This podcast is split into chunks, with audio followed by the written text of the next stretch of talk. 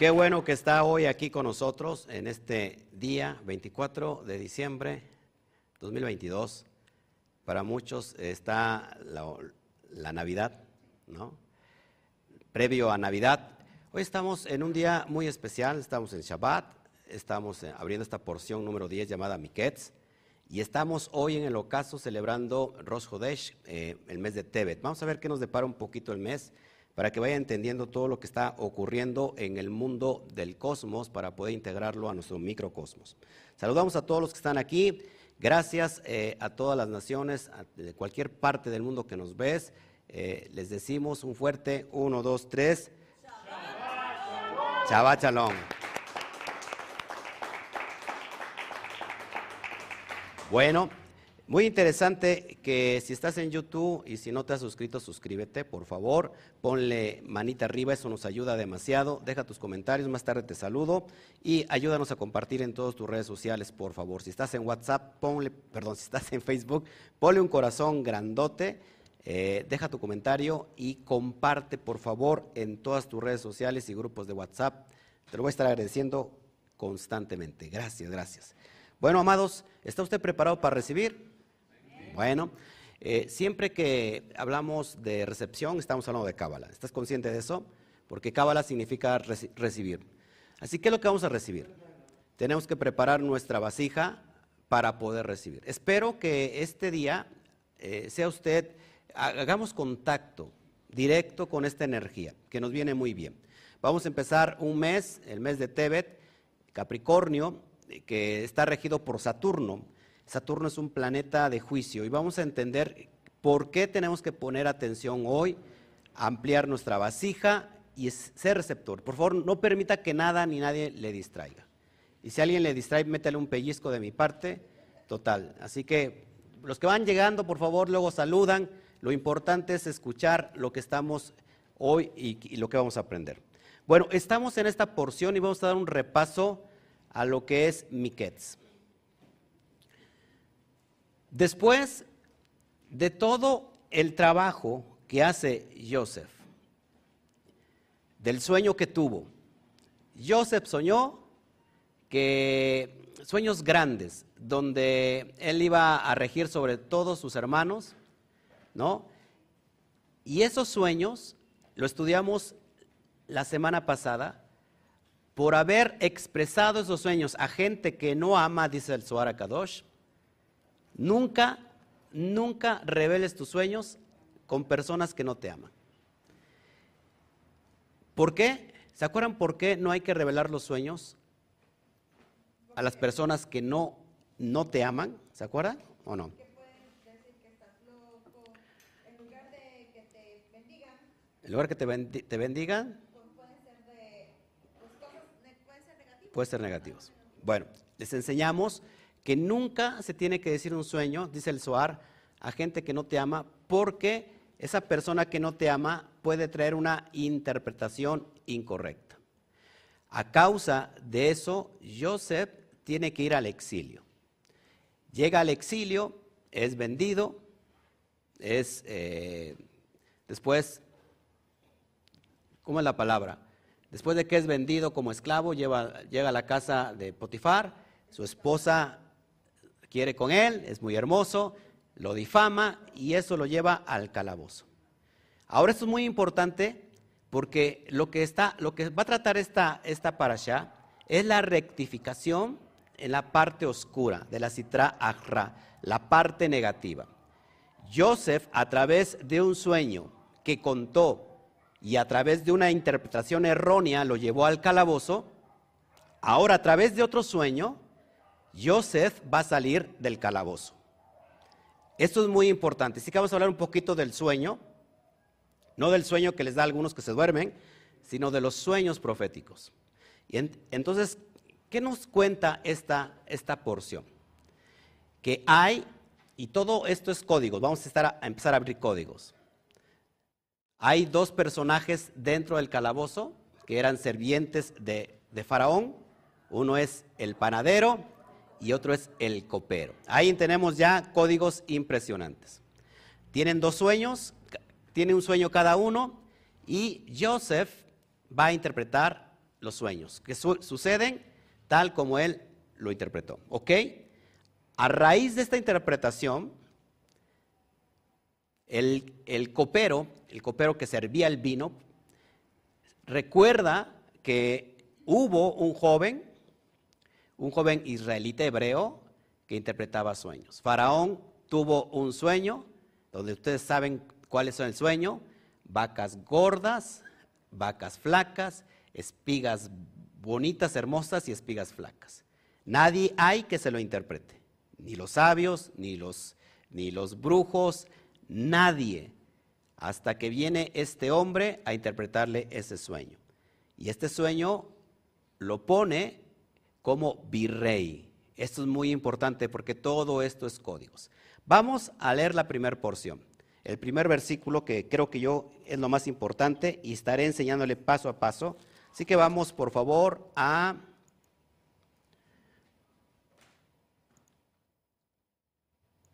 al, capítulo 41 de Bereshit. Disculpe que traigo hoy mi Biblia, los rollos del mar muerto, pero es la que encontré a mano.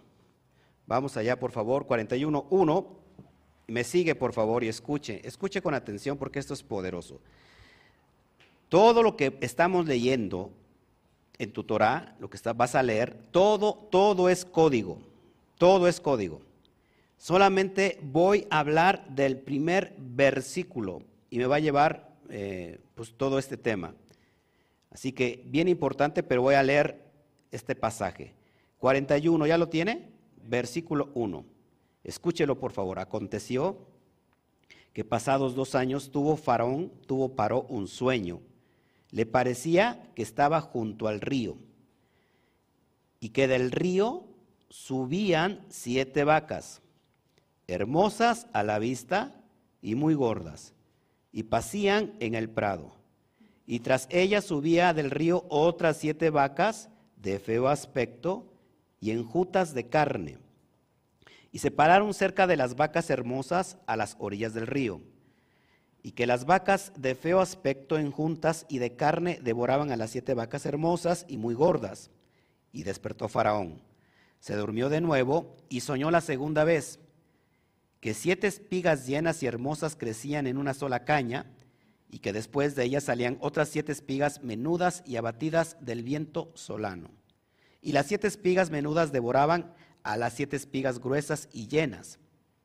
Y despertó Faraón, y aquí que era un sueño. Si me pueden cerrar, por favor, la, ventana, porque la puerta, porque se me está resecando mi garganta, no ando muy bien.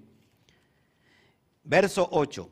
Y sucedió que por la mañana estaba agitado su espíritu, y envió e hizo llamar a todos los magos de Mitzraim, o sea, de Egipto, y a todos sus sabios, y les contó Faraón sus sueños, mas no había quien los pudiese interpretar a Faraón. Entonces el jefe de los coperos habló a Faraón diciendo, me acuerdo hoy de mis faltas. Cuando Faraón se enojó contra sus siervos, nos echó a la prisión de la casa del capitán de la guardia, a mí y al jefe de los panaderos. Y él y yo tuvimos un sueño en la misma noche y cada sueño tenía su propio significado. Estaba allí con nosotros un joven hebreo, siervo del capitán de la guardia, y se lo contamos y él nos interpretó nuestros sueños y declaró a cada uno conforme a su sueño. Y aconteció que él, que como él nos lo, como, como él nos lo interpretó, así fue. Yo fui establecido en mi puesto y el otro fue colgado. Entonces Faraón envió y llamó a Joseph y lo sacaron apresuradamente de la cárcel, del calabozo y se afeitó y se mudó sus vestidos y vino a Faraón. Bueno, hasta aquí el relato. Vamos a ver qué nos depara el bendito Zohar Kadosh sobre esta porción. Traigo el texto en el original para que vayamos entendiendo que Miket se puede traducir como al final. Así que el Zohar Kadosh nos va, nos va a relatar de qué se trata esta, esta parte que dice al final. ¿Al final de qué? Y vamos a entenderlo. Bueno, ahí lo ves en hebreo, el texto original, y dice así, Vallejí Miketz, ¿qué es lo importante? Vallejí Miketz. en español, y sucedió que al final de dos años cumplidos, aconteció que el faraón tuvo un sueño, y aquí que estaban, que estaba junto al río. Voy a explicar esta parte desde lo que nos quiere decir el Zohar Kadosh. Para eso es muy importante, les explicaba yo hace un ratito, de hecho tenemos aquí una persona nueva que llegó también de Córdoba, Adrián Flores. Un gusto, Adrián Flores, tenerte aquí. Un fuerte aplauso para Adrián.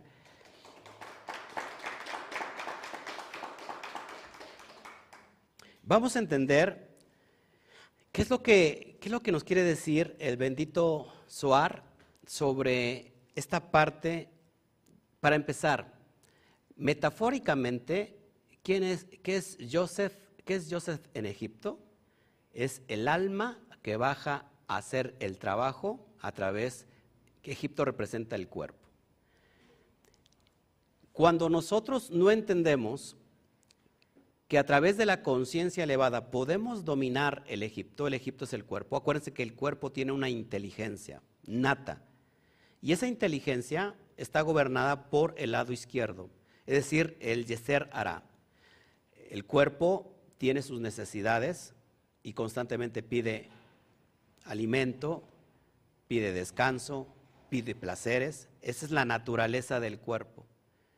Por eso Joseph tiene que venir a hacer un trabajo a Egipto. ¿Cuál es el trabajo y el propósito de Joseph en Egipto? Dominar Egipto y convertirse en un rey, en un gobernante. Así que esta porción nos enseña metafóricamente que el alma tiene un trabajo en la dimensión del cuerpo. Había enseñado y explicado que cada vez que hay una separación, porque Jacob se desprende, cuando Joseph se desprende de Jacob, ahí tenemos una separación. Y esta separación, recuerden que cuando hay una separación no puede existir la Shejina. ¿Qué es la Shejina? La presencia divina. Solamente existe la Shejina cuando hay unidad. Y les había comentado que esa unidad también tiene que ver con la parte del cerebro, hemisferio izquierdo y hemisferio derecho. Cuando no hay unidad, no hay Shejina, no hay presencia. ¿Qué sucede? Lo que sí existe es religión. Porque la religión me, me lleva a buscar a Dios bajo las formas y las normas de los hombres. Y en realidad nunca se llega a Dios a través de la religión, porque la religión es un exilio del alma. Por eso, cuando nosotros estamos divididos en nuestras partes cerebrales, hemisferio izquierdo y hemisferio derecho, cada uno están fusionando de acuerdo a su propósito, ahí no se encuentra la Shejina. ¿Por qué creen que el serpiente se presenta delante de Eva cuando Eva estaba separada de Adán? Si hubiera estado Eva y Adán, o Java y Adán unidos, no hay Satán, no hay división.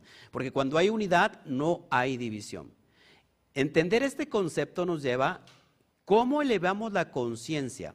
A nivel de la cábala entendemos que cuando elevamos la conciencia no existe el bien ni el mal, sino diferentes percepciones. El bien puede ser mal, pero también el mal puede ser bien. Les explico cómo.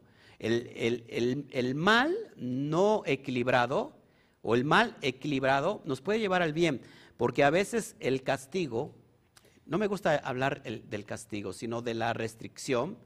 A veces cuando no hay restricción eh, o, o límite, eso nos puede encauzar un mal. Así que el límite viene para enseñarnos lo bueno. Por ejemplo, los excesos. Si, si a usted le gusta mucho el pastel, vamos a hablar de algo sencillo, ¿no? Si a usted le gusta el pastel, ¿qué pasa? ¿Qué pasa? Eh, una rebanada, pues no pasa nada, lo digieres, lo, lo, degustas, pero ¿qué pasa si todos los días te comes pastel, pastel, pastel, pastel, pastel, pastel? Y no hay límite. Te va a dar un, ¿qué es? Una diabetes, ¿no? y te vas a morir. O sea, lo que terminó siendo, lo, que fue algo bueno para ti, terminó siendo algo malo porque no hay límites. Cuando viene un límite y tú le pones un límite, te lleva y te enseña ese límite a no ir a lo malo. Por eso en la Cábala no existe ni el bien ni el mal, al menos desde el punto de vista de nosotros, en esta dimensión del cuerpo. Así que el bendito Suar nos enseña que todo, todo viene de Dios, todo viene de Hashem. Toda la energía viene del bendito sea y toda la energía nos lleva a un gran propósito. Así que vamos a ir estudiando paso a paso todos estos elementos proféticos que a mí me llenan mucho, mucho de energía y más para entender estos tiempos. Eh, mucha gente se, se, desespera y se pone triste porque no sabe qué le va a deparar este año 2023. Se dan cuenta que nosotros en esta dimensión tenemos varias oportunidades de cada, cada tiempo. Por ejemplo, tuvimos eh, eh, este año nuevo judío, John, John este, Rosh Hashanah, apenas lo vivimos. Hoy viene un, un año nuevo, ¿cómo le podemos llevar? Este, del mundo. Y cada, y cada momento tenemos tiempos, procesos y oportunidades de arreglar nuestra vida.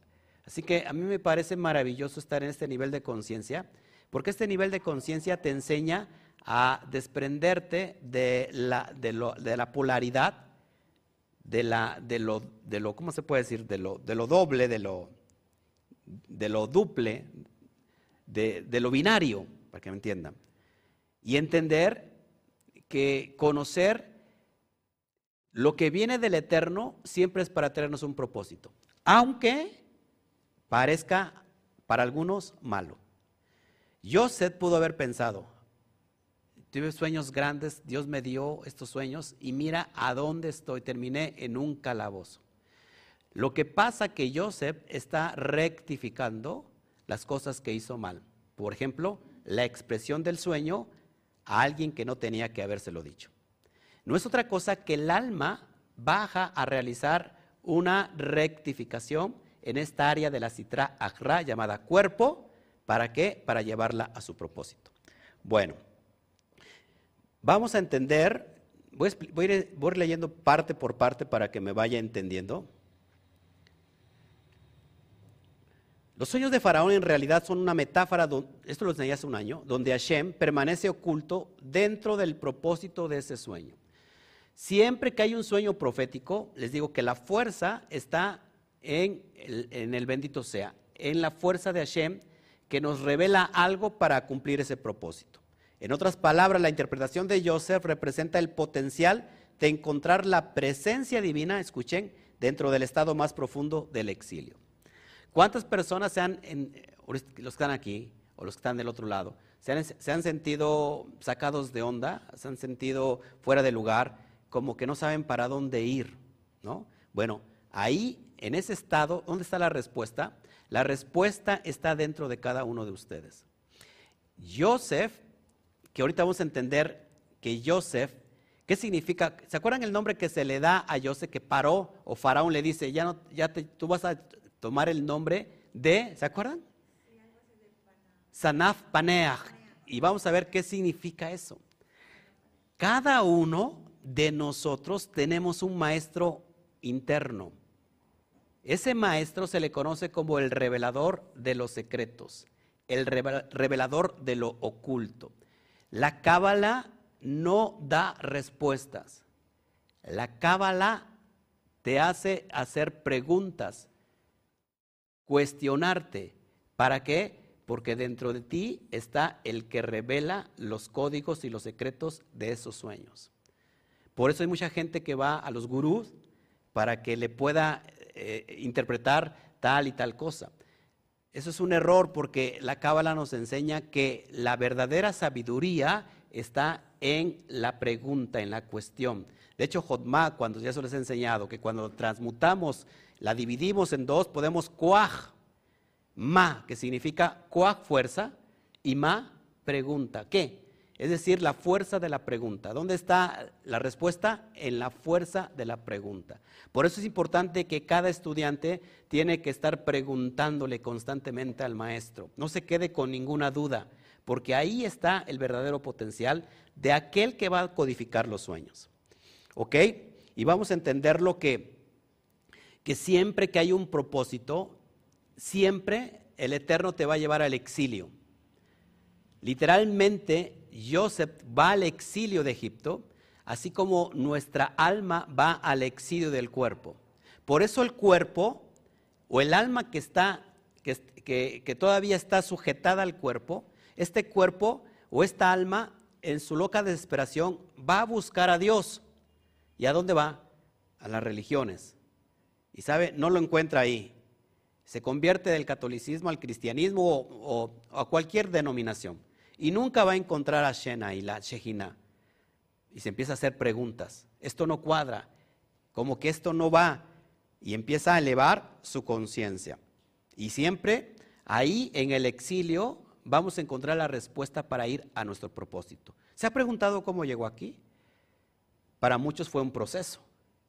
Para muchos dieron un brinco de no sé cuántos, cuántas dimensiones, ¿no? Veo aquí esta familia, que es impresionante. Y para muchos les cuesta mucho trabajo el proceso. El proceso puede durar 40 días. ¿Por qué? ¿Por cuánto tiempo tenía que durar Israel para llegar a la tierra prometida? 40. Acá es un código. 40 significa la letra men, significa Torah. Y la Torah, amados, lo que nos enseña es a revelar el código secreto. Y muchos todavía no lo captan y empiezan a dar vueltas, vueltas en el mismo desierto, en el mismo exilio. Y, hay algunos que nunca llegan a la, tierra prometida. Por eso es muy importante que cada vez que nosotros estamos abriendo el Suara Kadosh, el Suara nos va a demostrar esos códigos que necesitamos para entrar a la tierra prometida, sí o sí.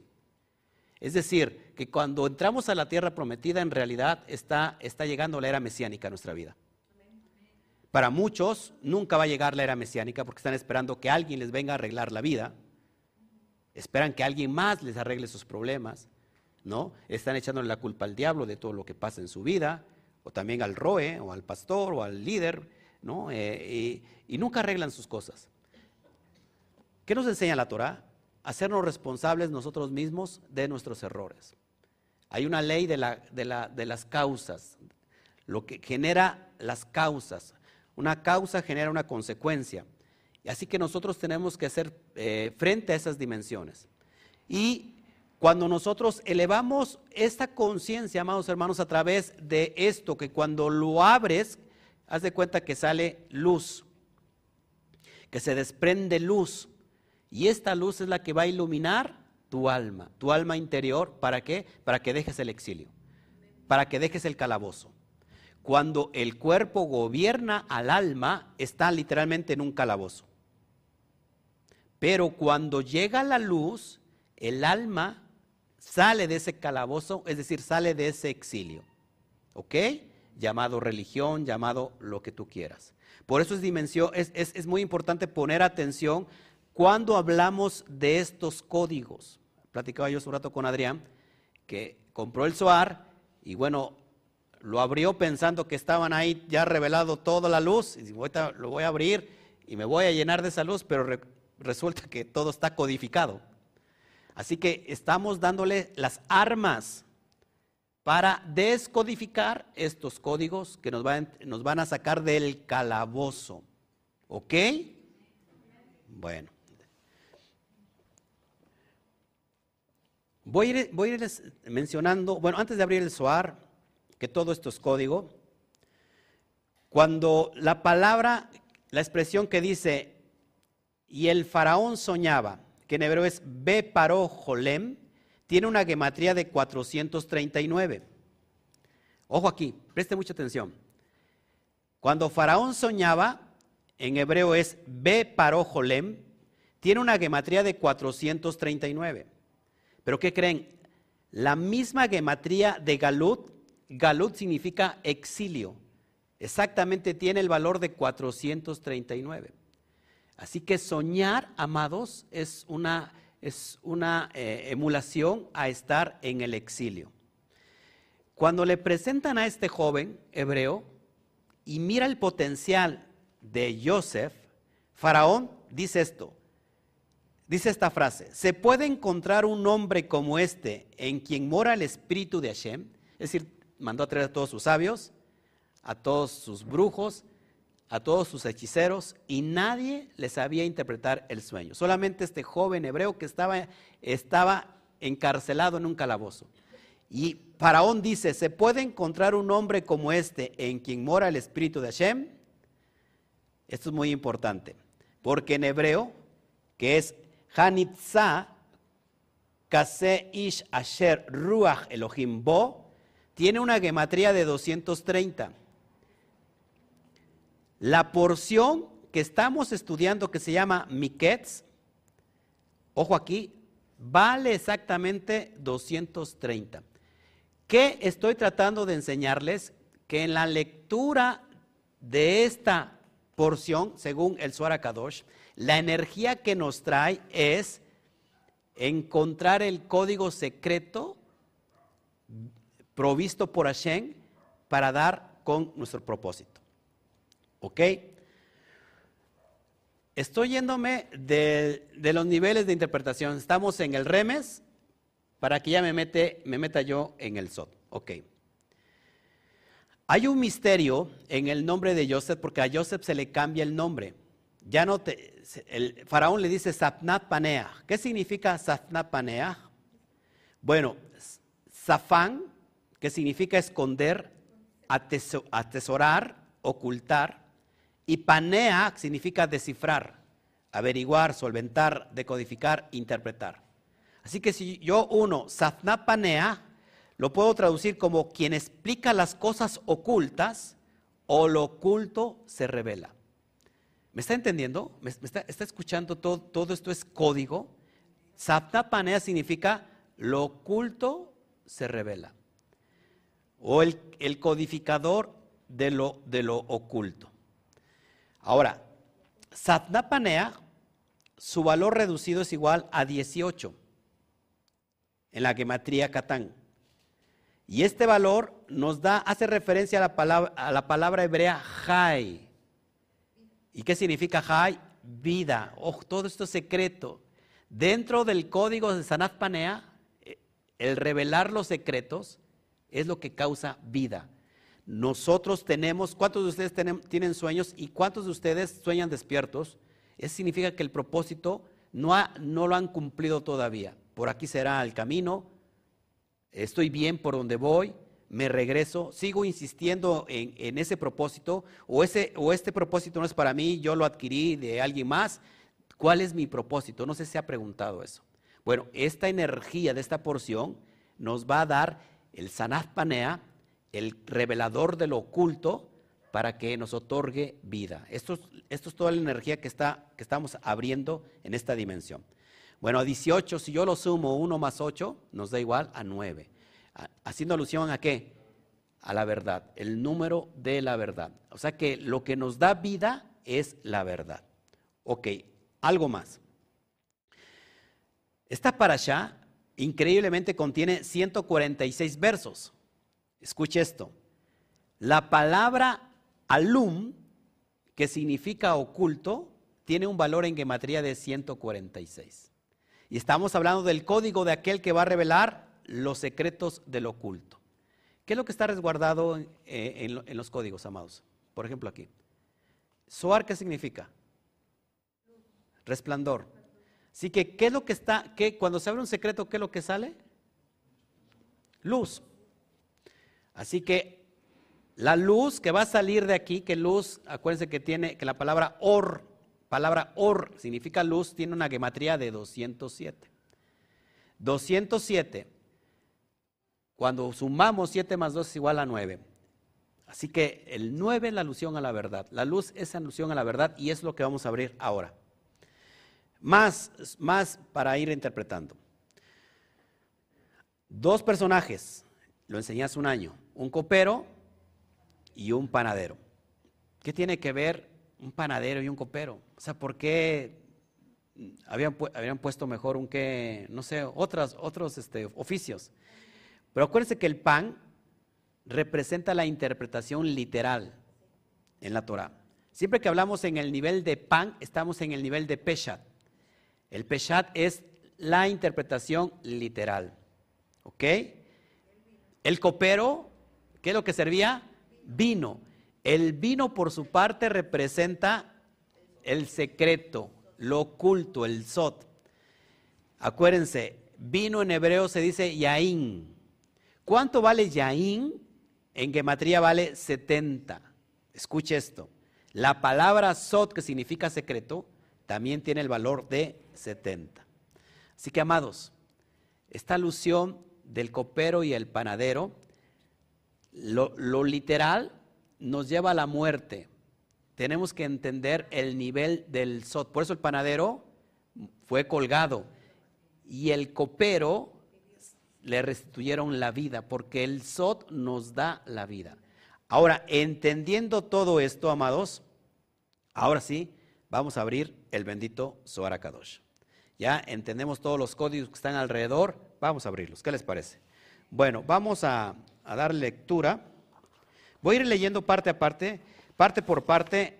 Sería bueno que se compraran una, al menos vayan adquiriéndolo por separado. Separado cuesta más caro, si lo, si lo compra todo junto, se va a ahorrar unos unos dos mil, tres mil pesitos. Pero si lo compra este, libro por libro, le va a salir más caro. Me gustaría que se lo compraran, hicieran el ahorro para que vayamos siguiéndolo con, la vista. Bueno, vamos a, hablar un poquito, voy a leerles y les voy a explicar. ¿Por qué comienza el texto? Lo voy a poner nuevamente. Dice así, y sucedió que al final de dos años, la palabra miket significa al final. ¿Al final de qué? Dice el Zohar Kadosh, el final de la izquierda. Es el final, acuérdense que la, columna de la izquierda representa que la Geburá, el juicio, los límites. Se refiere al final de la izquierda, esta es la falta de recuerdo o conexión entre las columnas izquierda y derecha. Los compañeros relacionan este fenómeno con los sueños de Joseph y de Faraón. El sueño de Joseph de un río significa el final de la oscuridad y la maldad y el principio de la paz y la abundancia. El Zohar nos enseña que una columna al extremo, sin nivelarla, nos, nos trae consecuencia, nos trae caos. Sigo leyendo.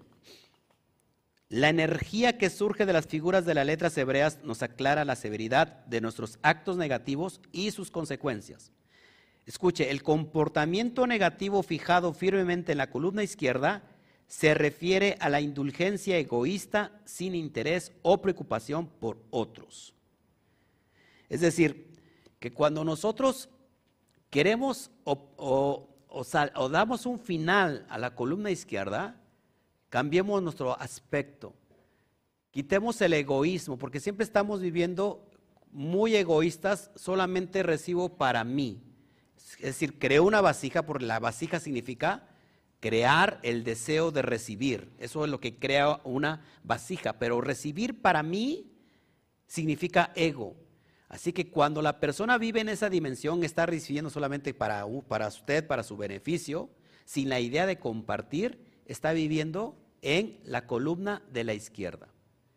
¿Cómo puedo dejar de vivir en la columna de la izquierda? Lo he enseñado constantemente. Es muy fácil. Dando, haciéndose de acá, otorgando. Sigo leyendo. La conciencia y el manejo cuidadoso de ambas columnas, la de recibir y la de compartir, escuche, trae luz duradera a nuestras vidas la desatención a cualquiera de las columnas crea desequilibrio. Por ejemplo, compartir sin recibir, es decir, columna derecha sin columna izquierda, por ejemplo, vacía rápidamente nuestros recursos. Cuando la persona es completamente egoísta y está empezando en recibir para, para sí, para sí, para sí, es como si tuviera un, un saco sin fondo. ¿A cuántos les ha pasado que lo que le llega no le rinde? se le va como agua entre los dedos. Llega tal dinero y resulta que debe más de lo que está recibiendo. Ese es un extremo completamente y se llama ego, al estado puro. ¿Ok? Si compartimos agua de un vaso sin rellenarlo, dice el Suar, constantemente, el vaso estará pronto vacío. Por otra parte, recibir sin compartir, es decir, columna sin, la columna izquierda sin la columna derecha, es como arrojar a un hombre deshidratado en medio de un gran torrente. aunque él está desesperadamente necesitado de agua, la sobreabundancia lo agua finalmente. Dice el Suar, leer esta sección tiene un efecto estabilizador en nuestra espiritualidad y en las decisiones que tomemos. Así que todo lo que hagamos hoy, amados, no puedo estar completamente al extremo, ni a la derecha ni a la izquierda, porque los dos me causan caos. ¿Qué tengo que hacer? Equilibrar las dos columnas, del dar y el recibir. Tan fácil como eso. Cuando estoy en la columna de la izquierda, estoy en el ego al estado puro. Cuando estoy en la columna derecha, estoy sin ego, pero también me va a causar problemas porque entonces todo lo que recibo lo doy, lo doy, lo doy, lo doy, y dice, la, dice el Suar, es como aquel que está sediento de agua y lo metes a una gran cascada, pues se va a ahogar. ¿Sí me estoy entendiendo? Fácil se lo explico. Hay personas que son altruistas y dejan sin comer a sus propios hijos. No hay provisión para su familia. Y dice, es que yo tengo un corazón altruista, lo estoy dando a otras personas porque eso es hacer el bien. Pero ¿qué creen? Ha causado un cortocircuito. ¿Por qué? Porque no equilibró las dos columnas, la izquierda y la derecha. Por el otro lado, si estoy recibiendo, recibiendo, ¿verdad? Y veo que ya tengo una gran empresa y ahora pregunto, ¿haré otro lugar, una, una bodega más grande porque ya no cabe todo lo que tengo? ¿Se acuerdan del relato de Yeshua? Cuando no saben que a este pobre hombre le han ya pedido el alma. Es muy importante que nosotros equilibremos. A ver, ¿es malo el ego? Absolutamente no, porque el ego representa vasija. Si tú no tienes deseo de recibir, no recibes. Ahora, ¿cómo lo equilibro? Esto es muy fácil.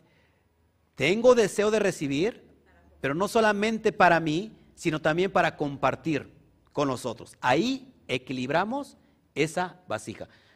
Esta lectura, dice el Kadosh, nos lleva, nos da la energía de equilibrarnos, tanto columna izquierda como derecha, ¿para qué? Para tener un buen masal, un buen destino. ¿Me está entendiendo? Bueno, sigo, sigo leyendo. Porque esto es muy importante. Bueno, vamos a ir eh, leyendo paso a paso. Estoy en el versículo 2 del capítulo 1 de Miquetz, según el Suarakadosh. Por ejemplo, Cuando dice, y sucedió al final de dos años, que también es un código muy poderoso, dice aquí el Sorakadosh, la roca de la oscuridad y la sombra de la muerte, como lo vemos en Job 28.3, dice así, pone fin a la oscuridad. Es el final de la izquierda, la cual no está incluida dentro de la derecha. Es el Satán, el ángel de la muerte. Cuando nosotros, amados, y esta porción dice, al final, ¿Qué significa al final? Al final de dos, al final de dos lo voy a explicar. Cuando damos fin a esta división de los, de los dos hemisferios y los unimos, eliminamos cualquier satán. El satán es el obstáculo o es el ángel de la muerte. Increíblemente, amados hermanos, el Suar enseña cómo echar abajo un decreto sobre mi propia vida. Yo puedo cambiar el masal, escúchelo, a través de la sedacá. A través de la sedacá puedo echar atrás el ángel de la muerte. Por eso, amados hermanos, cuando venga en su corazón esa, esa energía de otorgar, no lo piense, délo. Porque hay mucha gente que, empieza a lucidar y, y, dice, ¿y será bien que se lo dé a este? ¿No me estará engañando? ¿No? ¿Por qué no se lo doy mejor a alguien más? O hay personas que dicen, no, esto que quiero dar mejor se lo doy a mis hijos, porque así estoy haciendo sedacá. Eso no es sedacá. Sedacá es hacer el bien a través de la... Lo, lo, a ver, lo contrario de egoísmo es altruismo. Es muy fácil. ¿Cómo quito mi egoísmo o cómo lo, lo, lo equilibrio? O equilibro, perdón, a través del altruismo. La sedacá no se da a los hijos. ¿Me estás escuchando? Porque hay personas que dicen eso, ¿eh? quiero hacer acá, pero se lo doy a mis hijos. Eso no es sedacá. Sedacá es dárselo al huérfano, a la viuda, al necesitado, lo que tu corazón te esté enseñando. Cuando eso pasa, la palabra, y sucedió que al final, es decir, estamos dándole fin a la izquierda, le estamos dando fin al Satán. Si no le damos fin al Satán, el propio Satán será nuestro maestro durante mucho tiempo. El Satán es un maestro enérgico, un maestro que te va a enseñar a través del rigor. No queremos eso. Tenemos que darle fin. Así que esta energía es ponerle fin a ese Satán. ¿Cómo? A ver, ¿cuántos están interesados aquí de aparte de la acá, dice el Suar, cómo poner fin a esta columna izquierda que es el Satán? Pues, ¿qué creen? Se dice el Suar cuando el hombre estudia la Torah. Cuando el hombre estudia la Torah, se adhiere al árbol de la vida. El árbol tiene, dice el Suar, ramas, tiene hojas, tiene raíces y tiene tronco. Suara Kadosh dice que el tronco es el todo del árbol de la vida. Hay personas que están ligadas o pegadas a las hojas, a las ramas o a las raíces. Pero la persona que se pega, se adhiere al árbol de la vida, se apega al tronco del árbol de la vida, lo tiene todo. Pues hay personas que no se comprometen, o sea, no conmigo, ni siquiera con el Zoar, es más, ni siquiera con Akadosh Baruju, no se compromete consigo mismo. Y esas personas están como que pegadas, pero ¿qué pasa cuando viene un fuerte viento en el árbol? Viene otoño y ¿qué pasa con las hojas? Se desprenden. O sea que está adherido al árbol de la vida, pero no está sujeto. ¿Me están entendiendo? Sí, estoy, lo estoy diciendo muy claro, ¿no? Así que el Zohar nos da la energía de cómo eliminar la izquierda. ¿Lo quieren, ¿Lo quieren escuchar? Vamos para allá. El verso 4 dice, cuando un hombre estudia la Torah, escuche, y se adhiere a ella, es fortalecido en el árbol de la vida, el cual es Seirampín, como está escrito, es un árbol de vida según Mishlei 3:18.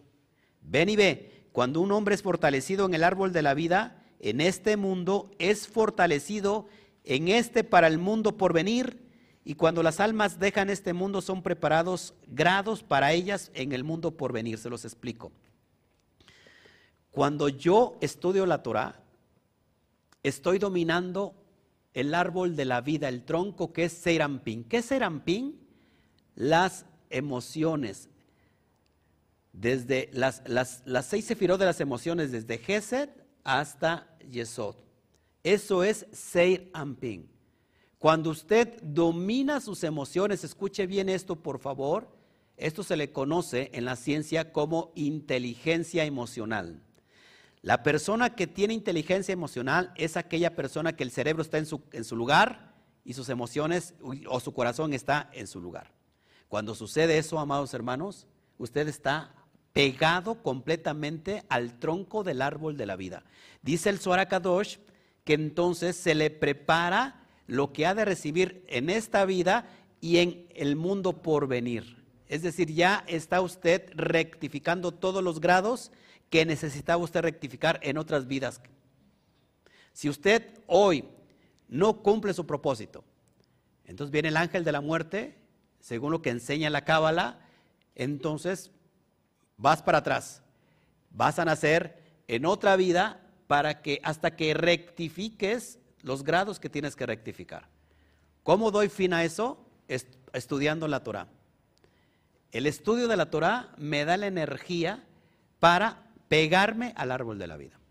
Ahora, estudio de la Torah significa abrir los códigos que están implícitos en ella. Y esta es una herramienta que estamos abriendo hoy los códigos. ¿No le da gusto? Bueno, me voy a brincar al capítulo 33 para ir explicando parte a parte. Eso es maravilloso, para mí me encanta. Me encanta porque te da mucha luz entender todos estos conceptos, amados. Dice, aquellos que esperan su misericordia, pregunta, ¿quiénes son aquellos que esperan su misericordia? Acuérdense que misericordia es la columna central. ¿Ok? La columna derecha es amor, Gesed, la columna izquierda es Geburá, límite, pero la central es la misericordia. Dice el Suar, ¿quién, ¿quiénes son aquellos que esperan su misericordia? Contesta, son, son quienes estudian la Torah en la noche y se unen a la Shejina. Cuando llega la mañana esperan su misericordia. Lo que nos está diciendo el Zohar Kadosh, que cuando un hombre estudia en la noche, hay un lazo de gracia, es atraído a él durante el día, como está escrito, durante el día Shen ordenará su bondad y en la noche su canción estará conmigo. El camino del justo es como la luz de la aurora que va en aumento hasta que el día se hace perfecto. Cuando el hombre estudia la Torah en la noche, ¿por qué en la noche? Porque la noche necesita, el noche representa la columna izquierda. En la noche necesitamos prender la luz de la misericordia. Cuando el hombre hace eso, me refiero eh, al hombre, me, estoy refiriendo al, al, ser. El hombre, la mujer, estudia la Torah, amados, la misericordia la tiene en la mañana, en el día. Una forma de integrar la misericordia cada día es presentarme ante el bendito sea en el ocaso y decirle gracias a Shem, Modeani, gracias te agradezco por este nuevo día que está iniciando y recibo tu misericordia. ¿Me entiendes? Todo lo que tú realices al otro día va a ser de bendición. Y aún estés en medio de la prueba, en medio del paso de la muerte, la mano de Hashem estará contigo. Eso es desprender la misericordia, darle fin al lado izquierdo, ponerle fin al Satán. ¿Me estás entendiendo? Es decir, Satán, he aprendido de ti como maestro. El Satán no es la figura demoníaca, los cuernos, como te estás imaginando. El Satán es obstáculo. He aprendido de ti como obstáculo y ahora entiendo que este obstáculo me sirve para ir a otro nivel. El obstáculo es como un, escalón. ¿Estás de acuerdo conmigo? Hay personas que dicen, no, esto es un obstáculo, no lo puedo pasar. Y nunca lo va a pasar hasta que aprenda cómo pasarlo. Esta energía nos enseña cómo brincar el obstáculo. Así que el obstáculo o el escalón fue piedra de tropiezo o bien el escalón fue un impulso para ir a otro nivel. Es dependiendo tu perspectiva. ¿Me están entendiendo aquí? Bueno. El árbol de la vida está dividido en varios grados. Acuérdense que dice, eh, o sea, según el, el, árbol de la vida, cada sefirá es un grado que el alma tiene que venir a rectificar. Nos enseña el Sora Kadosh en el versículo 5 cómo eh, el árbol de la vida está dividido en varios grados. Dice, ven y ve, el árbol de la vida está dividido en varios grados, pero todos ellos unificados en uno, porque en el árbol de la vida hay grados sobre grados, ramas, hojas, vainas, el tronco y las raíces. Todos ellos están en el árbol de la misma manera. Quien se esfuerza por estudiar la Torah es fortalecido y mejorado por el árbol de la vida, a saber, el tronco del árbol, lo que les explicaba yo. ¿Quieren acabar con la izquierda? ¿Quieren darle final a la izquierda? Estudie Torah, por favor. Pero estudie los secretos de la Torah. Porque hay personas que estudian la Biblia y no le entienden ni papa. ¿Por qué no le entienden ni papa? Porque la Biblia es un libro codificado. Y que tiene que abrir esos secretos para qué? Para ponerle fin a todos los obstáculos, al Satán, a la izquierda. ¿Cómo, cómo lo hago? Adhiriéndome al árbol de la vida, al tronco que es Serampín. ¿Estás de acuerdo conmigo? No quiero estar como una vaina o como una hoja o como una rama, quiero ser el tronco, ¿no? Dominando Serampín. Cuando hago eso, amados, he rectificado el árbol de la vida. ¿No le parece interesante? Bueno, sigo. Entonces dice, dice y aconteció que al final de dos años, el faraón soñó, soñó un río. Vamos a entender qué es esta dimensión del río. Versículo 9, vamos para allá.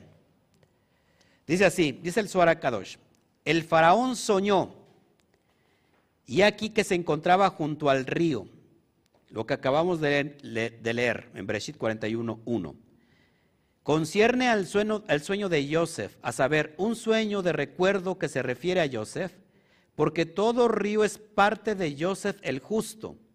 Este es el significado oculto de quien ve un río en su sueño.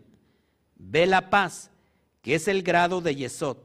Esto es, Joseph, como está escrito, extenderé la paz sobre ella como un río. Isaías 66, 12. De modo que río alude a Joseph. Cuando hablamos de río, y nos dice la Torah, el río que fluye desde la Biná. Biná es el Gan ¿se acuerda? Que va bajando hasta llegar a Joseph. Ahí va a desembocar completamente el río. Así que este río es en referencia a Joseph.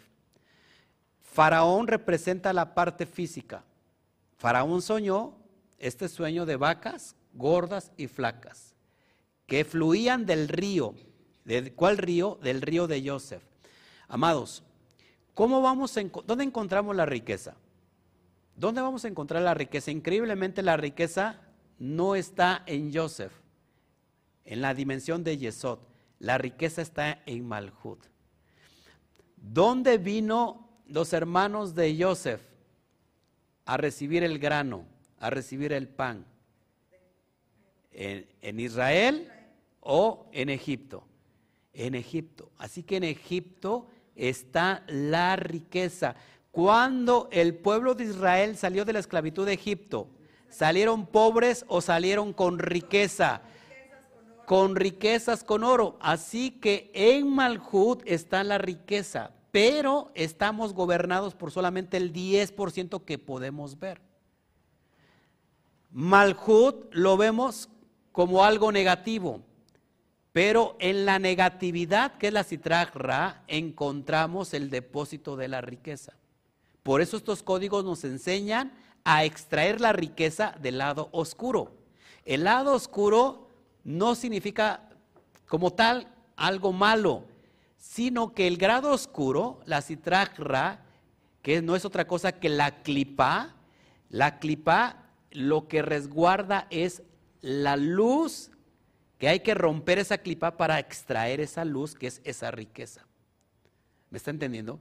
Por eso es muy importante que, a ver si los explico en palabras sencillas. ¿Cómo puedo ser próspero en esta dimensión si no rompo mis clipot? No puedo ser próspero en esta dimensión. Hay personas que pueden recibir una herencia, una mega herencia, pero ¿qué pasa? Al final de un año se pueden gastar esa herencia, porque no hay una conciencia de cómo, por qué fue adquirido. Cuando la persona adquiere ese conocimiento, amado, se le conoce como los Illuminati, los iluminados, aquellos que están decodificando los secretos para extraer la riqueza. ¿Me están entendiendo? Así que cuando nosotros entendemos que dentro de la clipa, dentro de la cáscara, dentro de la oscuridad, dentro de la negatividad, hay una luz que está oculta, por lo cual tenemos que ir a buscar esa luz. La honra, dice, la gloria de Hashem es esconder un asunto, pero la honra del rey es encontrar ese asunto. Es un secreto de cómo unificamos cerebro y corazón. ¿Quieren saberlo? Bueno, ya se los, ya se estoy dando. ¿Qué más? Vamos a ver. A ver, sucedió al final de dos años. La residencia temporal de Joseph en Egipto, dice el Zohar, es una metáfora de la encarnación del alma humana en el mundo material. El alma viene a encarnarse en un cuerpo. ¿Para qué? Para cumplir su propósito. ¿Cuál es el propósito, amados? La rectificación. Todos estamos aquí rectificando algo, según el Zohar. Cuando no entendemos que vamos a rectificar, nuestra vida pasa sin propósito. ¿Por qué me tocó esta vida? ¿Por qué nací eh, aquí? ¿Por qué tengo estos padres? ¿Sabes? Dice el Soar que ustedes escogieron a sus padres. Usted decidió dónde nacer. ¿Para qué? Para rectificar ciertos grados. Pero cuando la persona no entiende eso, la persona vive como un animalito, porque no sabe qué rectificar, no sabe cuál es su propósito. Por eso es importante la importancia del sueño. El sueño no es otra cosa que el alma se desprende a los mundos superiores y que esa alma recibe códigos. Para cuando baja, infunde esos códigos a su propio cuerpo. Pero a veces como el cuerpo está dormido, está en exilio, no entiende. Así que soñar es una gran oportunidad porque el alma viaja al mundo de, de la dimensión de Atzilut, donde recibe códigos poderosos. Por eso hay un rey. ¿Qué tiene un rey? Un recaudador de impuestos. El rey es el que gobierna, pero el recaudador de impuestos es aquel que lleva a destruir el gobierno del rey. Por eso es muy importante entender, amados, lo de, lo de los sueños. Voy a leerles un poco para ir explicando todas estas connotaciones que a mí en realidad me producen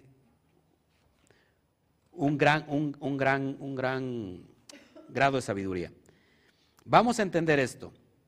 Sucedió al final de dos años. ¿Qué dice el Suarakadosh? ¿Cuáles son estos dos años? Han escuchado que algunos, algunos sabios dicen, inclusive el Suar da varias posturas, que dicen que Joseph, como confió en el copero, todavía su, liberación tardó dos años más, porque al copero le dijo, ¿te acuerdas de mí? Cuando estés delante de Faraón, te acuerdas de mí que yo soy aquel que, que te interpreté tus sueños. Y el, copero se olvidó, hasta que Faraón soñó. Que un código poderoso, es que si digo todos los códigos, lo voy a hacer bolas y me voy a hacer, me voy a extender demasiado. Faraón es, es, es el corazón. El corazón sueña, pero no tiene interpretación. ¿Qué es lo que, es lo que interpreta el corazón? el alma, Joseph. ¿Y dónde está el alma? Está en el cuerpo, está en lo oculto, está en la citragra. Por eso es muy importante que el proceso de liberación es tener un corazón contrito y humillado. Un corazón endurecido es Faraón, que no permite que Israel salga del exilio.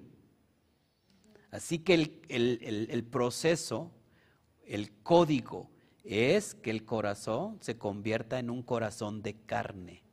Por eso dice Jeremías 31, 31 al 33, he aquí mi nuevo pacto que haré con la casa de Judá y con la casa de Israel. Daré mi ley, las escribiré en su mente y las daré a su corazón. Las daré a su mente y las escribiré en su corazón. Esto es un código precioso que es lo que vamos a tratar de aterrizar.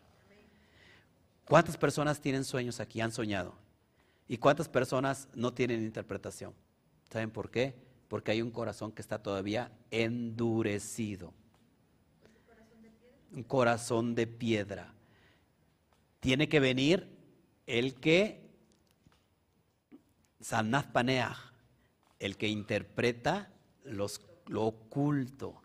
Y ese Sanaz Paneah está en tu interior. Es el alma que has bajado la citragra del cuerpo. En la citragra del cuerpo no se llama Joseph, se llama Sapnapanea. Aquel que se convierte en virrey. No les explico esto porque está muy, pero muy, muy pesado.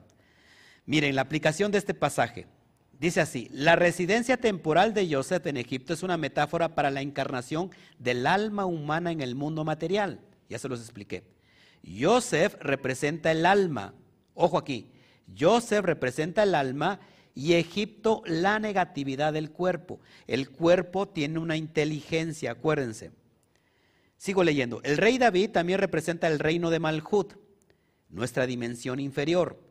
El trabajo espiritual del hombre, escuche por favor, esto es impresionante, es elevarse por sobre las tentaciones de la existencia material por medio de eliminar las anteojeras que nos evitan que reconozcamos a la divinidad en el mundo, la estupidez de nuestra conducta negativa y las consecuencias de nuestras acciones negativas, esta conciencia elevada es estimulada leyendo esta sección. Estamos a punto de descifrar eh, la dimensión de Malhut. Malhut está gobernada por el rey David. El rey es un código poderoso para subir la dimensión de Atzilut. Y voy a mostrarle aquí unas gráficas, si lo traigo. Esto sí lo traigo para que vaya entendiendo. Ok, ahí está la gráfica. Aquí hay un código. Cuando yo unifico, ojo aquí, cerebro, corazón e hígado, en hebreo es moaj, corazón es lev y hígado es kabet. Cuando yo unifico así ese equilibrio, me da la palabra melech. Ojo aquí. El código de ser rey David en Malhut es unificar cerebro, corazón e hígado. En esa dimensión me convierto en un rey. Por eso dice la Torá que ahora somos reyes y sacerdotes. Melahim be koanim. Aquí hay un secreto. Lo que está usted viendo es la, ¿cómo se puede decir? La anatomía del alma. ¿Cómo tiene que funcionar el alma dentro del cuerpo? Porque estamos un alma que tiene un cuerpo, no un cuerpo que tiene un alma. Mucha gente está no de arriba para abajo, sino está de abajo para arriba. Funciona a través del hígado. A través del hígado entran los enojos, los entripados. Este entripado crea un veneno llamado bilis, que sube directamente al corazón. Es decir, que contamina el corazón y el corazón termina de contaminar el cerebro. Normalmente cuando estamos apegados a la Citraj Ra, amados, estamos en esa dimensión. ¿Dónde está el estado nefesh del hombre? Dice, dice el Zohar, en la sangre y en el hígado. El hígado es la metáfora del serpiente. Eva es el corazón y Adán es el cerebro. El serpiente es decir, el hígado engaña primero al corazón, a las emociones. Por ejemplo, un enojo, una ofensa, y te enganchas con esa ofensa. ¿Han visto ahora cómo está la gente allá afuera? Hoy ya no se agarra golpes, sino que se destruye hasta, hasta quererse matar. Se atropellan con el coche, se pegan. Bueno, Adrián tiene mucho trabajo en los seguros. A él le va bien. Pero eh, si hay una energía negativa constante. ¿Por qué? Porque nos enganchamos con, con el enojo. El enojo gobierna el corazón, que son las emociones, y cuando pasa eso, has perdido qué? La cabeza. Después reflexionas y dices, ¿cómo pude ser capaz de haber accionado así? Bueno, si lo hubieras pensado, no hubieras accionado así. Ahora, cuando estoy de arriba para abajo, es decir, que mi cerebro gobierna mis emociones, entonces creo un asiento. ¿Qué te lo voy a explicar? Para Hashem. Y cuando sucede que el, el cerebro está su, en su lugar, el corazón en su lugar y el hígado en su lugar, me convierto en un rey. Melech.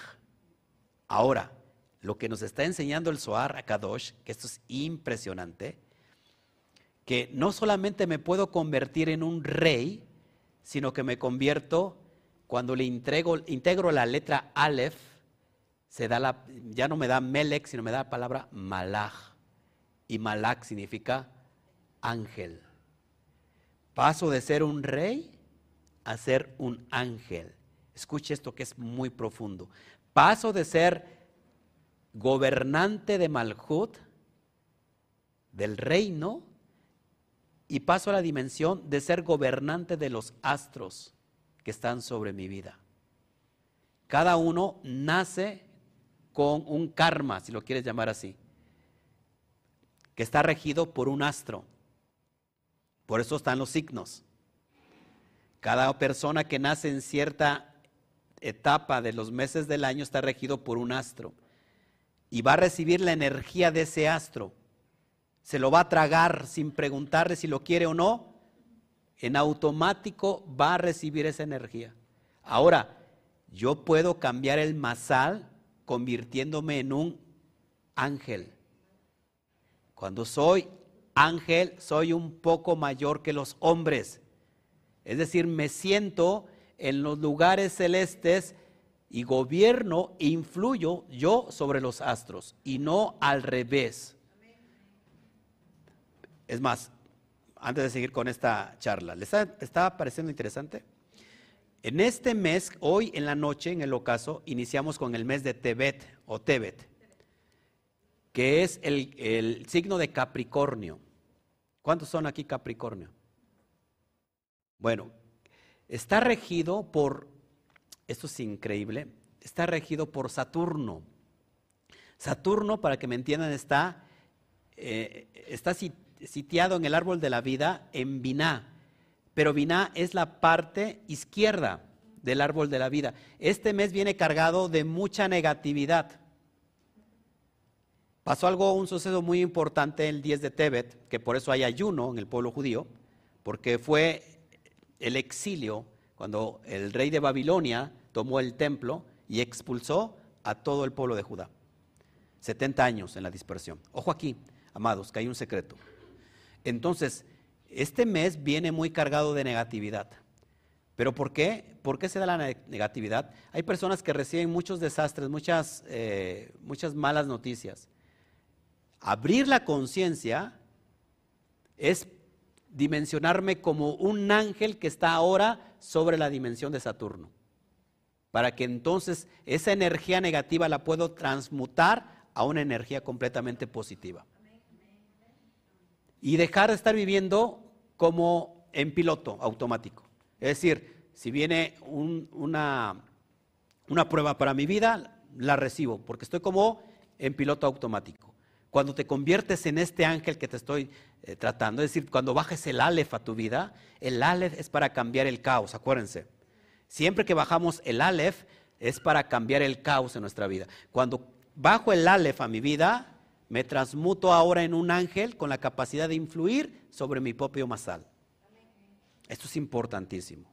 Ok, ya se está sintiendo el frío. Seguimos con el relato para que me vaya siguiendo. Ahora, miren, amados, lo que sigue, que esto es impresionante. Ya lo he enseñado varias veces. Cuando uno, cerebro, moaj y lev, creo un asiento que en hebreo es es gematría, básico. ¿Sí me estoy escuchando? No, pero ahí en, el audio, porque está, no sé desde cuándo está. ¿Sí? ¿Sí me escuchó? ¿Sí me escuchó? Ah, ok, sí, sí, es que me están marcando ahí verde. Ahora, ¿cuánto vale cerebro? Muaj, 48. ¿Cuánto vale Lev? 32. 48 más 32 me da igual a 80. La palabra en hebreo, que es, que significa asiento, es igual a 80. ¿Qué significa esto, amados? Que cuando unifico cerebro y corazón, creo un asiento. ¿Un asiento para quién? Para Hashem. Para que venga a gobernar mi vida, el propio bendito sea. Cuando no creo eso, estoy creando o estoy regido por las tierras extrañas, de las, de, las personas extrañas.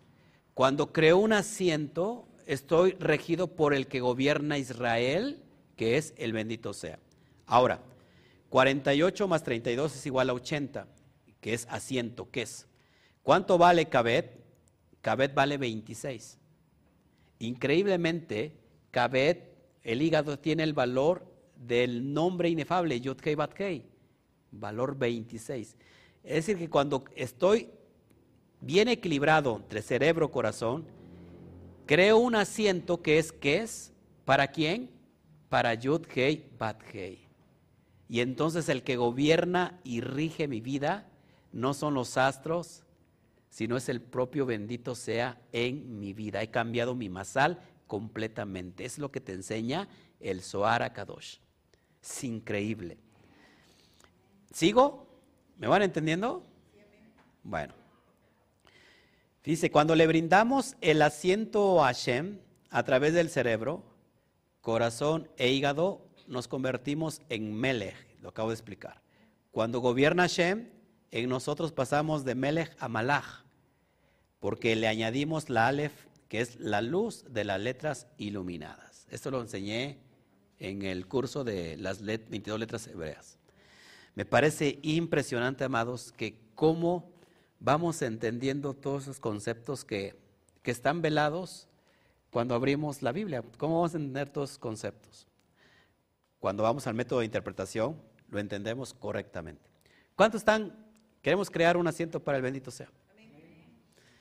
Que dejemos de que, nos gobierne Él, porque si nos gobierna Él, ¿qué significa si nos gobierna Él? Pues que vamos a tener todo lo que necesitamos. Pero cuando somos gobernados por la gente extraña, las que dominan las otras tierras que no es Israel, acuérdense que Israel es un estado de conciencia. Todas las demás naciones que están gobernadas por el paganismo se rigen de acuerdo a esa energía. Por eso Pablo decía, no tenemos lucha contra carne ni sangre, sino contra principados, potestades, que gobiernan ¿dónde? En las regiones celestes. Cuando está Hashem sentado en nosotros, amados, le hemos creado un asiento, nosotros estamos gobernando o influenciando sobre esas regiones celestes, porque el que nos gobierna es el bendito sea. Impresionante. A ver qué traigo más por acá. Bueno, acá tengo otra. Bueno, tengo ahí eh, Moach Lev Kabet, ya lo dije, ahí se escribe en hebreo, ¿cuánto vale?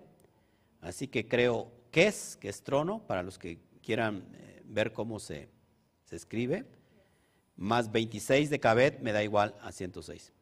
Que 106 es en relación a la gematría de Lamet, pero no estamos hablando de la letra Lamet ahora. Solamente para decirles que cómo puedo salir del calabozo, cómo puedo salir de la cárcel, cómo puedo salir de Mesitrajra, haciendo un asiento al bendito sea, convirtiéndome rey, por eso ¿En qué se convierte Joseph? En rey, en virrey, en el segundo de Faraón. Es decir, que se sube al carruaje de Faraón. Subirse al carruaje de Faraón, miren, hay un carruaje que se, que se llama el carruaje, de, el carruaje de Faraón, que es todo lo que es el macrocosmos. Faraón tiene que ver con todos los, los astros que rigen sobre nosotros. Subirte a ese carruaje es gobernar el carruaje y, ahora eres rey de todo el microcosmos. Es decir, lo que te va a gobernar es lo que te va, la luz que te va a llegar a tu, a tu interior es por haber gobernado al propio faraón. Esto es impresionante. Después te los voy a enseñar que tiene que ver también con la circuncisión, tiene que ver con los 32 senderos de, la luz, del árbol de la vida, pero creo que me, alargaría yo mucho. Bueno, sigo, sigo estudiando, seguimos escudriñando. Yo voy a terminar. Voy a terminar con, con estos detalles que sucedió al final de dos años. Vamos a leer versículo 10. Al final, todas las preguntas que usted quiera, por favor. Entonces dice así, escuche bien. Y sucedió al final de dos al final de dos, de dos años, Rabí Giyá abrió la discusión con el versículo. El rey erige con justicia un país, pero el recaudador de impuestos lo derriba. Es lo que vemos en Misley 29.4. Ven y ve, cuando el Santísimo bendito sea Él creó el mundo superior, es decir, Binah, hizo todo apropiadamente y creó luces brillantes que brillaban en todas direcciones. Estas representan las tres columnas y todo, es unido en uno. Creó el cielo arriba, que es Seirampín, y la tierra abajo, que es la Nukba, para combinarlas como una Binah, Seirampín y Nukba, para beneficiar a los seres inferiores. Se los acabo de explicar hace ocho días. Cada vez que hablamos de Abraham, Isaac y Jacob, estamos hablando de las tres columnas, columna derecha, izquierda y la intermedia. Cuando se unifican esas columnas, amados, estamos uniendo los cielos y la tierra. Eso es importantísimo. ¿Cómo puedo salir del calabozo? Equilibrando y uniendo esas tres columnas. ¿Me estás entendiendo? Bueno. Dice el 16, capítulo 16, el rey es Joseph y el recaudador de impuestos es Paró. Dice así, ven y ve, el versículo, el rey con justicia erige un país, escuche, se refiere a Joseph, pero el recaudador de impuestos lo derriba, se refiere al faraón, debido a que el faraón endureció su corazón en contra del Santísimo bendito sea él el país de Egipto fue destruido. Antes de eso el país prosperaba a través de Joseph, de acuerdo con el sueño del faraón, como está escrito, y sucedió al final de dos años. Amados, cada vez que nosotros entendemos que traemos un gobierno directamente del bendito sea en nuestra dimensión del Malhut, va a tener prosperidad. Pero cuando hay endurecimiento de corazón, ¿qué va a pasar? Que nuestro corazón se endurece y no va a permitir que esa energía positiva pueda llegar al cerebro. Por lo cual entonces todo se viene para abajo.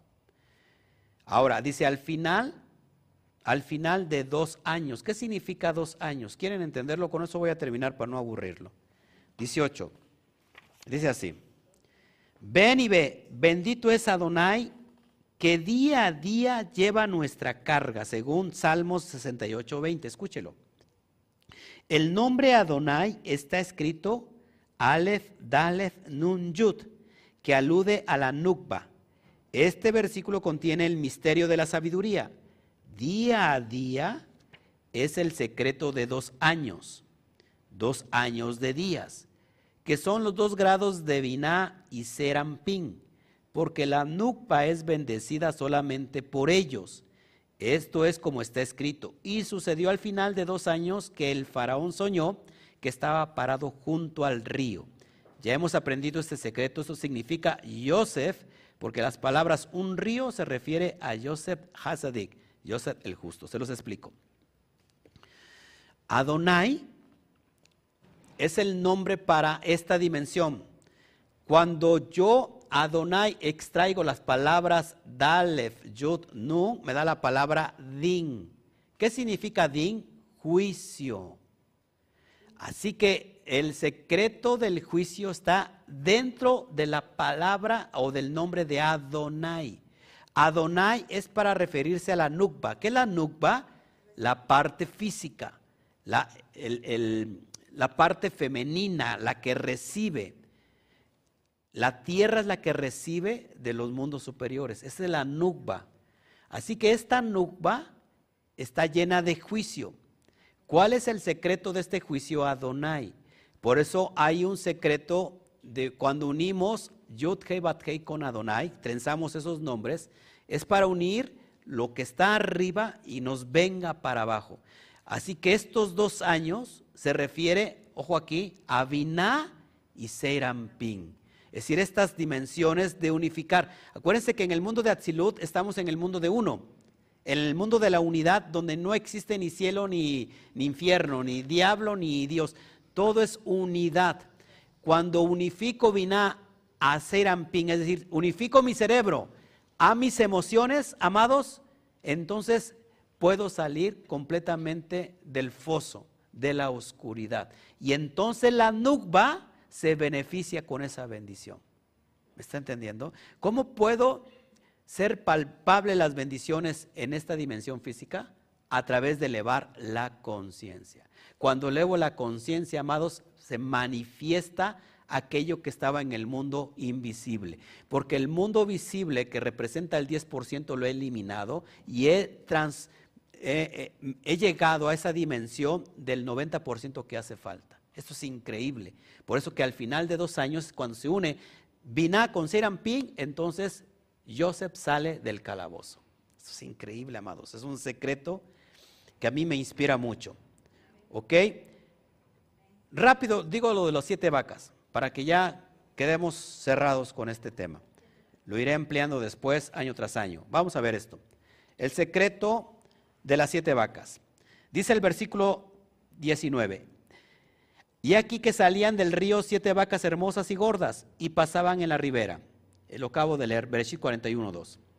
Se le salían del río, ojo aquí, porque de este río que es Yesod, todos los grados abajo son bendecidos. Es decir, la, Yesod es la acumulación de todos los beneficios del mundo de arriba. No puedo recibir nada si no es a través de Yesod. A veces en Yesod se crea un, un embudo, está taponeado. El secreto es quitarlo. Sigo leyendo. se le salían del río porque de este río, que es Yesod, todos los grados abajo son bendecidos, porque el río que fluye de Edén, escuche, que es Biná, riega y sostiene todo. Y Joseph, quien es Yesod, es un río, y todo el país de Egipto es bendecido por amor a él. Egipto es nuestro cuerpo. ¿Cuándo es bendecido? Cuando está regido por la, está, está eh, ¿cómo se puede decir? Regado por el río que, que viene de Biná. Es decir, cuando tengo una elevación, una elevación de la conciencia me convierto en Israel. Israel influye sobre Egipto. Nunca Egipto sobre Israel. Cuando Egipto influye sobre Israel, es decir, el hígado está influyendo sobre el cerebro. No, tiene que ser al revés. Cuando el cerebro influye sobre el cuerpo, hay una bendición total. Porque necesitamos el cuerpo, sí o no. En esta dimensión necesitamos el cuerpo. Necesitamos que el cuerpo esté bien. Por eso hay, alguien decía, mente sana en cuerpo sano, y es toda una verdad. No sé, así decía Calimán, ¿no? Este Beto, ¿o no? y es una realidad, ¿están entendiendo? Ahora, sigo leyendo. Ven y ve. De ese río a saber Yesod, los siete grados de la Nukba, escuche, los siete grados de la Nukba, que son Geser, Geburah, Tiferet, Netzat, Hot y Yesod y Malhut en ella. Cada sefirá tiene un árbol de la vida en sí. Es decir, que Malhut tiene un árbol. También aparte hay el árbol de la muerte que hay que estarlo rectificando constantemente. Ahora, ¿cuáles, ¿qué son las siete vacas? Dice así, nuevamente, los siete grados de la Nukba, que es desde Geset, Geburat, Tiferet, Netzahot, Yesod y Malhud en ella, que se estaban extendiendo desde ella y estaban situadas en el mundo de Bria, ¿Qué es el mundo de Briá? El mundo de la creación. Son regados y bendecidos por esta. Estas son las siete hermosas y gordas vacas quienes pastaban en la tierra. Amados, el sueño de las vacas gordas es esta, estos grados que son regados por el río que viene de Vina. Pero había siete, siete vacas flacas y las siete vacas flacas devoraron a las gordas. Cuando no rectificamos estos grados de la nukba, vienen los pensamientos parásitos y nos van a robar toda la bendición, toda la energía. Sigo leyendo. Dice, Rabid Isaac dijo, las siete vacas buenas son grados superiores a otros grados, en tanto que las siete vacas flacas son los grados abajo. Las superiores están en el lado de la santidad, escuché, y los seres inferiores en el lado de la contaminación. Cuando nosotros estamos en el árbol de la muerte, es decir, estamos en, el, en los grados de contaminación. ¿Cómo puedo establecer los grados de santidad? Como lo hizo Joseph. ¿Cómo lo hizo Joseph? Cuidando su pacto, el Brit Milá. Brit Milá es en alusión a quitar el prepucio, es decir, quitar esa clipa que no me permite dimensionar el 90% del mundo espiritual. Cuando quitamos el prepucio, es como quitar ese velo que no me dejaba ver el 90%, quitándome el prepucio, puedo ver, integrar ese 90%, ese 90 a mi realidad la realidad donde estamos no es una realidad en sí. ¿Por qué? Porque solamente es el 10% de una verdad. Así que lo que estamos viviendo no es una realidad. Vivimos en el mundo del engaño. ¿Sabes que el cerebro no es tu amigo? Cuando está dominado por estos grados de impureza, el cerebro te engaña. Cuando vas en la carretera, y, de repente se aparecen, este, ¿cómo se les llama? Ajá, lagunas y ves que, o sea, de repente te pierdes. Espejismos, tu cerebro te está engañando constantemente. ¿Por qué? Porque está todavía influenciado por el árbol de la muerte, el árbol de la oscuridad. Cuando nosotros permitimos que esta, este río que fluye de Biná, que es el Gan Eden, venga a regar todas estas sefirot de la Nukba, del recibimiento, entonces, amados hermanos, recibimos todos los beneficios y salimos de este, de este grado de oscuridad. ¿Ok? Ya con esto termino. 22. Bueno, 21, ya los dije. 22. Siete espigas. Acuérdense que había siete espigas también, buenas y malas. Rabí Yehudá dijo que las primeras siete espigas son buenas porque son el grado derecho acerca del cual está escrito, y eran buenas. Las siete espigas delgadas y pequeñas están debajo de ellas, las siete espigas buenas están en el lado de la pureza y las pequeñas están en el lado de la impureza. Todos estos grados se paran uno sobre otro, uno contra otro. El faraón las vio a todas en un sueño, pero no supo qué era ese sueño. Siete grados y siete grados. Siete años trabajó Jacob para Rachel y le dieron a Lea. Y trabajó otros, siete años para que le dieran a Rachel. ¿Qué significa Lea? Vina.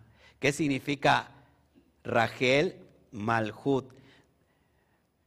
Jacob quería lo hermoso, pero ¿qué se le dio primero? Que abriera la conciencia.